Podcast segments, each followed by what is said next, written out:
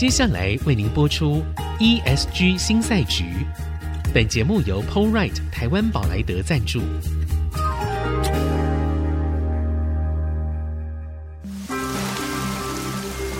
这是企业永续的世纪挑战。这是绿色浪潮下的供应链课题。再造优势前瞻的产业竞争力。欢迎加入 ESG 新赛局。掌握先机，创造新局。欢迎来到 ESG 新赛局。我是节目主持人，人工智慧科技基金会执行长温怡玲。今天非常荣幸，我们邀请到一位贵宾来到我们当中。好，是台湾经济研究院的董事长，而且是新任董事长。我们在今年的七月才刚上任。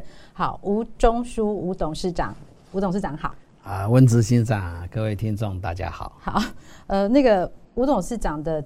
资历非常丰富哦，就是光是我曾经遇到过他的时候，就是曾经在那个中经院好担任院长，然后到金融研训院董事长。那在之前其实有在很多的大学授课，我们坐育了很多台湾的经济的英才哦。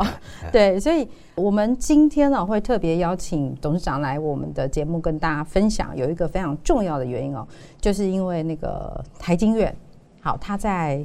最近宣布要成立一个 ESG 的研究中心。那我想哦，其实，在之前我们可能在台经院比较多琢磨的是在新能源啊、再生能源、绿能这个部分。但是它整个要扣到 ESG 进来的时候，我想一定不是只有能源的问题，它牵涉到非常非常多。好，那因为吴董事长他是西北大学经济学的博士啊，所以我们直接从绿色金融开始，因为。永续金融其实是在我们整个推动 ESG 里面的一个非常关键的项目啊。然后我知道董事长对这个部分有相当深入的一个研究，所以想要请您跟大家分享一下，到底永续金融这件事情，他真正希望可以达成的目标到底是什么？对，然后还有我觉得很重要的是，我们在做这个节目的过程里面，一直很担心的事情就是，其实国外在做什么，我们常常不太知道。是是。对。但是我们必须要跟国外对接，因为这个进出口的压力是非常直接的。所以，我们除了要知道说到底永续金融是要做什么之外呢，那国外有哪一些作为？好，请教董事长。好，谢谢。啊、呃，这个永续金融呢，都根据世界银行它的定义的话，嗯、就是说，金融机构在做这个投融资决策的时候，希望说借由这种呃 ESG 这种考量，嗯，好来。达到呢，希望诱导产业呢往这个更永续的这个发展跟这个 project 哈，是做更长期的投资。对，所以它的主要目的呢，事实上是借由金融机构呢来诱导这些产业朋友是往永续经济活动或者是计划这个长期的这个方向去迈进，这样子。对，这个其实我们在过去的节目里面常常提到很多，就是。因为过去环境的问题或者气候变迁的问题，我们都是用环境的方式去解决它。是是是。好，所以呢，主管单位叫环保署。但是现在来一个比较狠的，就是呢，因为经脉啊，经脉就是命脉。是是是。所以其实现在看起来是用经济的手法在解决这件事情。好，所以在永续金融的这个部分哦，我想在台湾可能有一些金融机构，它已经开始有做一些作为。是是是。对，那不晓得说国外的大概有哪一些比较具体的做法？事实上，国际我们知道说，这个呃，二零一五年呢，联合国就对公布了十七项的呃发展目标的，嘿，嗯、这个大家都耳耳熟能详啊。但是呃呃，对这个台湾朋友来讲，好像呃知道这么一回事，但是怎么去落实呢？是可能就还在学习中。嗯，那。一旦呢有这个目标以后呢，世界各国实际上就是很多这个相关的永续的这个评鉴哈，哦也估计有六百多种的评价，已经有六百多种，累积到六百多种，林林总总。是，然后有四千多个相关的指标，因为每个国家每每个机构它的思考的构面不一样，是，所以他对这定这个里面细部的指标，好要参考哪些指标呢？呃，有不同的看法，所以已经有四千多种呃指标哈。那当然，我们台湾来讲的话，目前我们 follow 的是欧盟的那个永续分类标准。是是。那欧盟的永续分类标准在二零一八年，它对永续金融的概览有初步的，到了二零二零年的六七月间呢，就比较确定一点。对，但它还在发展中。是。所以我们事实上，我在金融研训院的时候，跟中华经济研究院还有资策会，是。我们三个机构呢，就受到那个金管会呃跟环保署的委托呢，嗯，我们就是把希望能够接轨。这个欧盟的永续分类标准呢，来到台湾，然后以台湾的产业的发展，还有符合刚才您讲的符合国际的发展趋势，我们的特色，以及要怎么使产业朋友能够适用，好，这个做比较深入的探讨。嗯嗯。那我在离开呃金融研训院之前呢，除了刚刚讲的永续分类标准是一个标准以外，你开始要评鉴，对不对？是啊，评鉴的话，我们我也在金融研训呢，跟证监会、保化中心还有金管会各局处呢，大家就在讨论关于这个永续金融评鉴要怎么去执行。嗯，嗯。那目前我们台湾是希望以大规模的先着手，就以大规模的金融机构啊，证券、寿险、保险这些啊，以大规模开始，那以后再慢慢拓展到。比较比较小中小型的规模的这个，那国际上的话，刚才提到，它已经林林总总，像刀琼啦、MSCI 啦，各有永续的评鉴啊，那各有特色。那我们就是要参考他们的发展，好来调整台湾的这个应该考虑的项目。是好。那此外的要值得注意的，就是说，刚才您提的这个 ESG 的观点。来看勇气，我们台湾现在是重点都比较放在一。一啊，而且是。前面两个 scope。对，呃，就这个环境来讲是很重要，绝对毋庸置疑。但是呢，若是能够 ESG 整体的来看，哈，来推动是。这个 E 哦，那会更完整，更更加完整。我举个例子哈，嗯，像 ESG 的精神是说，你的 governance 呢是很重要的。是它对于说你确保说 environment 跟 social 能不能落实的很重要的关键点。是是。所以你在国际上你可以看到这个，不管 Dow Jones 啊、MSCI 啊、Fitch 这这这些不同的这个评鉴，它把那个反而 environment 那个 weight 那个权数来讲，并没有比这个 S 跟 G 高，是是，相反还比。还有的是比它低，因为它没有 governance 的话，其实你那个一的地方是动不了的嘛，执行不会很是很很到位，是是。所以我希望国内的朋友就是了解这个国际的发展趋势，我们是应该同时并进，而且是呃重点是在 governance 来确保这两其他两项呢，大家一起来 improve。是。那跟这有关的就是说，国际也很多机构呢，像投融资啦。或者基金呢、啊，它越来越考量这个你的 ESG 的含量，所以你在国际上的发债也好，或者是你的你要到国际上去被被人家纳入这个持股的成分，是，你一定要做 ESG。对，若是没有做这个，将来你可能越来越被淘汰。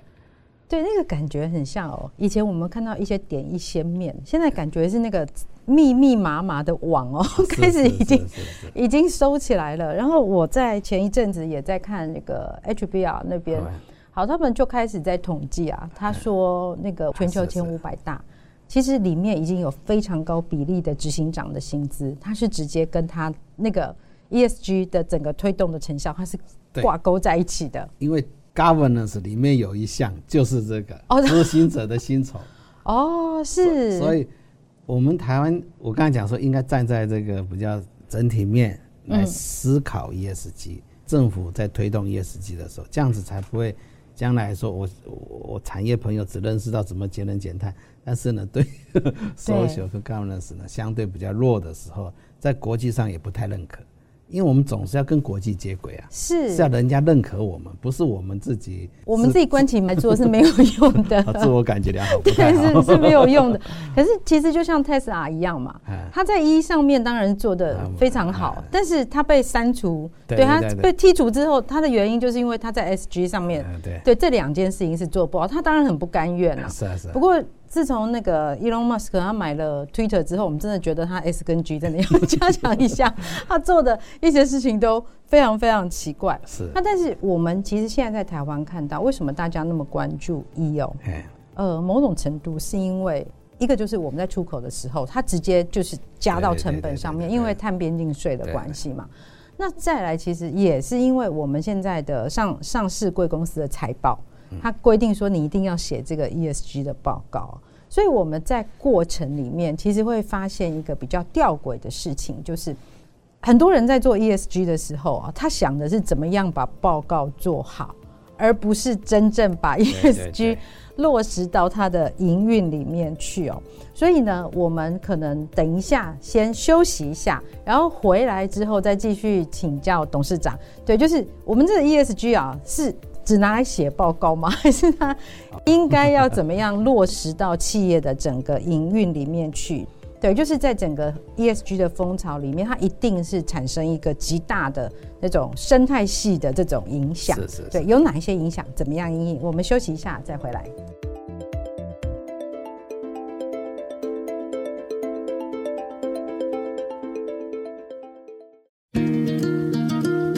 掌握先机，创造新局，欢迎来到 ESG 新赛局。我是节目主持人、人工智慧科技基金会执行长温怡玲。今天非常荣幸邀请台经院董事长吴中书吴董事长来到我们的节目当中。好，执行长好，大家好。好，呃，我们在上一次的节目里面已经呃请教过董事长哦，就是关于 ESG，然后永续金融这个部分，它到底它的切入点是什么？它会达到什么样的目的？那在这个里面，我们其实董事长特别提到，我觉得非常值得再跟大家分享的，就是在台湾，我们通常讲 ESG 的时候，把重点放在 E，当然 E 很重要，因为这个是直接我们可以量化、可以看到的指标。好，那但是这个 E 里面，我们甚至呢，还是把它放在温室气体里面的碳排放的部分。那这个因为实际上它跟成本有关嘛，是好，所以我们。通常是这样子关注，但是实际上，如果要让整个 ESG 它的运作可以更落地、更全面、更完整，董事长提到，其实应该要从 G 的部分要开始着手。好，那我们知道，现在世界各国，我们刚刚听到一个很可怕的数字，就是各种的规范哈，各种指标那种四千多项，而且每个国家不一样，是每个地区不一样，甚至有可能哈产业。的差异，它也有不同，所以董事长觉得啊，这些政策作为，它对于整个全球的产业发展，它会发生什么样的影响？然后像在这次的 COP twenty seven 的时候，我们也看到一个很关键的问题，就是对于经济发展程度不一样的国家来说，好，他们实际上会遇到的挑战跟影响也是不一样的。是是，那董事长怎么看？的确哈，就是目前为什么？各国都致力于在发展 ESG 相关的这个项目，主要的是说，万一我这个 ESG 比较弱人之后的话，我可能是会失去我的产业竞争性的。是啊，人家可以用这个当做一个呃障碍来呃使我的贸易呢没办法很顺畅的去执行。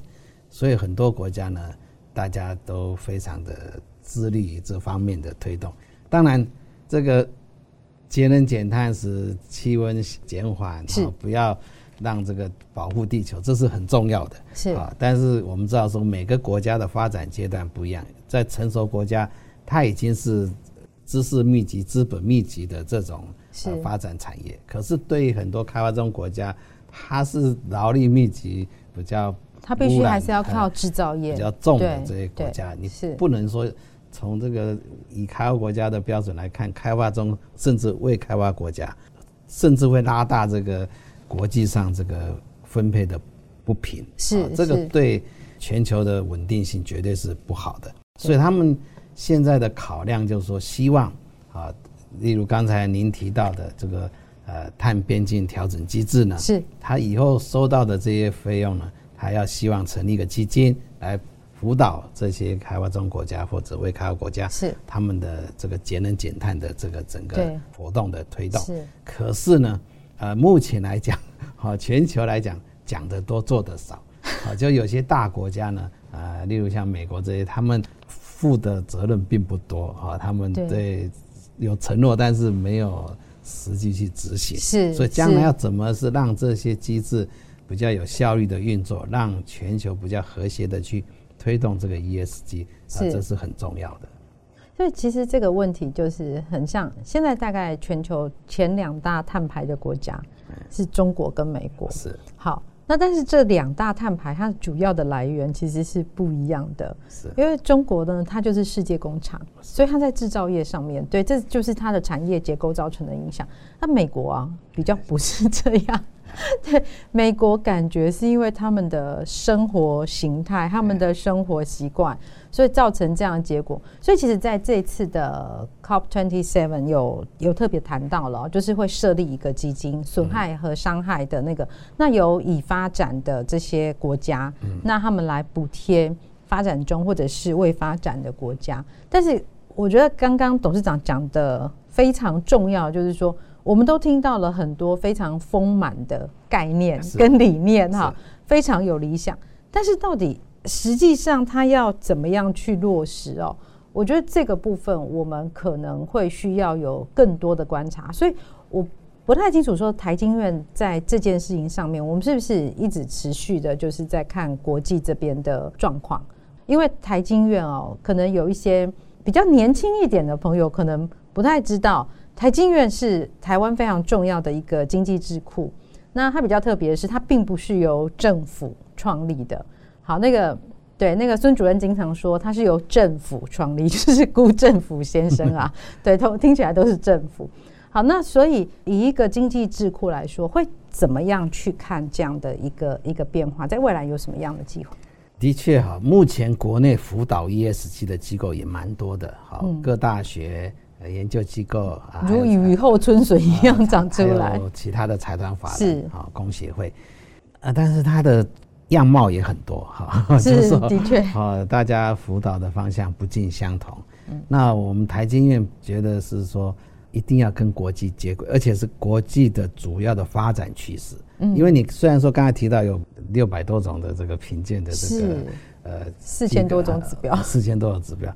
可是呢，它有慢慢的趋向，啊一个共同的趋势的一种现象。嗯、是，所以我们应该把这个呃最符合国际发展趋势的是啊观念也好，资讯也好，来分享给呃企业朋友。那刚好因为我个人机缘的关系呢，呃永续分类标准我也有参与在这个推动，所以以后到明年以后呢，大概台湾就是会根据欧盟的永续分类标准。会比较是跟欧，而且明年呢，永续金融评鉴也会开始执行。啊，这个个人也刚好有参与过，所以大概了解这个在呃目前这个主要趋势在哪里。是啊，所以再把这些资讯跟相关的观念呢，来跟这些企业朋友呢，大家一起来分享。此外，很重要的是台经院。长期以来对产业的研究比较专长，而且我们有比较完整的产经资料库，是。啊，这可能是国内比较独有的。对，而且我们长期呢培养了很多呃产业的专业人才，嗯嗯，所以我们结合这些资源呢，希望刚才讲除了资讯知识的这种观念的传递以外，最重要是你要怎么把这个 solution 呢？provide 出去是，不要说我只是告诉你这些资讯，那你要怎么做，你们自己看着办。啊、这个可能也不是好的办法。对，所以其实是要有一些更明确一些的洞察，告诉大家说，哎，这个会是一个大方向。是，是董事长的意思。而且是我们在产业研究跟这个训练过程，很多经验是可以分享。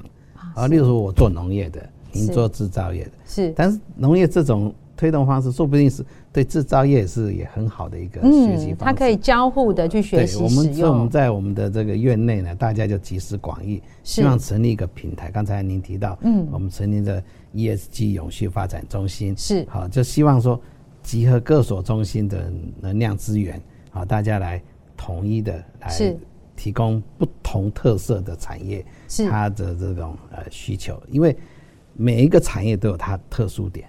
好，那我们不可能说用同一套东西去给你这个每一个，哦、真的这个一定不适用的，差异非常大。刚好我们又有这些产业专家，好，他们会调整以后呢，提供他们比较务实的，是这种呃 solution 这样子。哦，所以其实在这个部分的话，感觉上会是一个，因为我经常也跟企业界互动啊，他们会觉得说。